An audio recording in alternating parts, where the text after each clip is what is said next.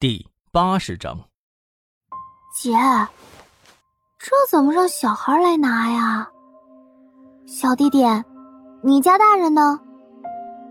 丁琳琳问道。田野的录像把该交代的都交代完了，包括赵家父子，还有段天狼干的那些破事儿，整个案子也差不多该收尾了。丁文璐这几天在负责通知家属。把死者遗体和随身的遗物处理了。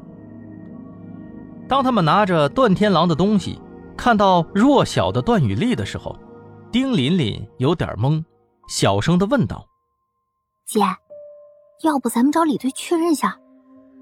丁文璐想了想，还是打了个电话上去。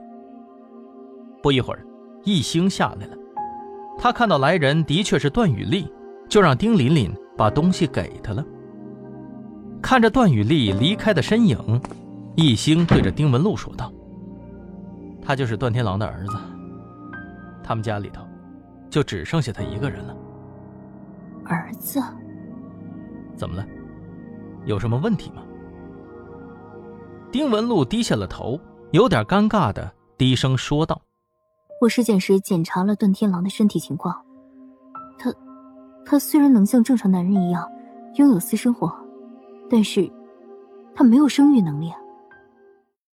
一星感到十分意外，挑了挑眉毛。丁文璐羞红了脸，赶紧转身背了过去。啊，那个，一星咳嗽了两声，打破了尴尬，说道：“嗯，他也许是领养的嘛。当时是张浩查的户籍，他应该知道吧？哦，对了。”张雨婷的遗物没人来领吗？还没有，我们找不到张雨婷的家人，联系过她的生母，似乎在乡下十分不愿意跟我们沟通。不过也没有什么东西，在这里一个手包，一串钥匙。丁文璐说着，拿出了张雨婷的东西，他翻了一下，说道：“这儿还有她当年的照片。”易星接过了照片。看到相纸已经泛黄了，应该是有些年头了。画面里，一个土里土气、梳着大辫子的女孩，正搂着一个小男孩的肩膀。一星说道：“啊，我好像记得，他以前自己说过，还有个十五岁的弟弟，好像是啊。那这么看来，丁文璐提醒他，背面有字。”一星听了，顺手把照片翻了过来。结果看到了一串莫名其妙的话：“如果我已经死了，主卧室的床头柜下。”两人面面相觑。要不陪我走一趟？一星看到丁文璐一脸好奇，主动邀请。丁文璐点点头，欣然接受。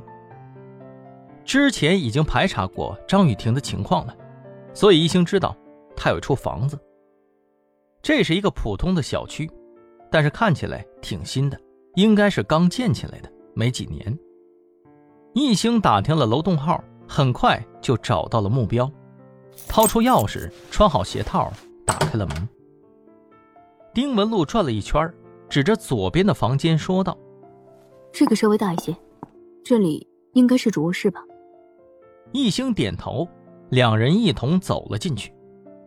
易星用力搬开了左侧的床头柜结果并没有找到任何东西。丁文璐有点沮丧。哎，等一下！易星突然蹲下，他看到地板的缝隙宽度好像有些不一样。他小心的用手摁了摁地板，果然是活动的。一星抬头想找工具撬开地板。结果一打开床头柜第一个抽屉里就放着一把剪刀。易星没有犹豫，直接拿起了剪刀，撬开了地板。随着地板被打开，一个铁盒子露了出来，上面还有一层灰。我来开。丁文璐熟练地戴上了医用手套，伸手取出了盒子，打开，只见铁盒子里有满满的两摞钞票。还有存折，里外里加在一起，估计得有一百万了。细心的丁文璐发现，这些钞票折痕是歪歪扭扭，不像是新的，像是不同时间从不同地方分批拿回来的。哎，你看下面是不是压着一个字条啊？一星指着盒底说道。丁文璐伸手进去，把纸条给拿了出来，递给了一星。如果我遇害了，请把钱送给我弟弟，让他好好读书。我只能攒出这些了，请让他原谅这样没用的我。易星和丁文璐对视了一眼，又把纸条放了回去。易星起身去了隔壁的房间。这间房陈设的完全是给学生准备的。在书桌上，易星一眼就认出了那天张雨婷和袁心争夺的那根笔。只是。这里的文具和书本都是崭新的，似乎不曾有人用过。张雨婷的户籍我们也看了，真的没有什么弟弟。一星回头，看到丁文璐正倚着门框看着他，一星的心里产生了疑惑：张雨婷少了一个十五岁的弟弟，而段天狼则多了一个十五岁的儿子，不会这么巧吧？可是。段雨丽从来都没对他们提起过这些呀，他对段天狼也一直称为父亲或者爸爸，从来没有喊过小爸或者继父啊。丁文璐继续开口说道：“我想帮他把这笔钱送出去。”啊，不用了，这种事儿交给李队长他们办就可以了。我不可以亲自送吗？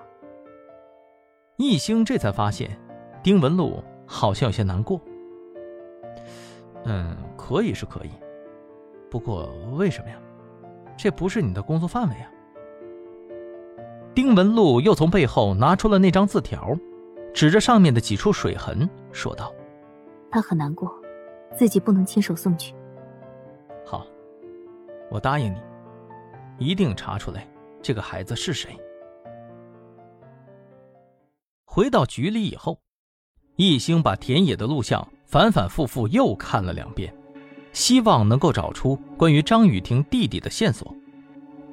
但是这么一弄，线索没找到，倒是听出了别的含义。录像里，田野反复提到了他知道警方的动向，但却从来没有透露消息来源。这条信息很关键，一星觉得需要再确认一下。他想了想，决定还是要去医院看看。如果汪旭东醒了，要跟他好好聊一聊。但是，当他来到病房的时候，汪旭东依然是裹着绷带，还没有苏醒的迹象。医生，这七号床的患者到底是个什么情况啊？呃，您是？啊，我是易星，是他刑侦局的同事啊。说着，易星掏出了证件。哦。哎，易警官，这个患者的情况现在有点复杂，他的头部受了多次打击，伤势很严重，有可能会留下什么后遗症啊？啊？什么？多次打击？易星愣住了，诧异的问道：“什么多次打击？”啊，易警官呐，这个看上去……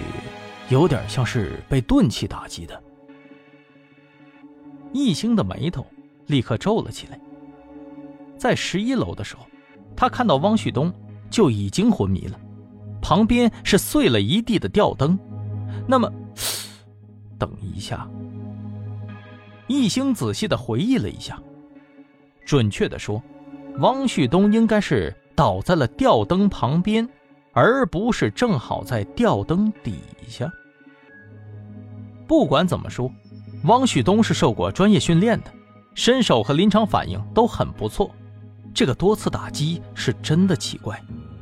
如果说不是吊灯砸的，难道说现场除了段雨丽，还有第三个人吗？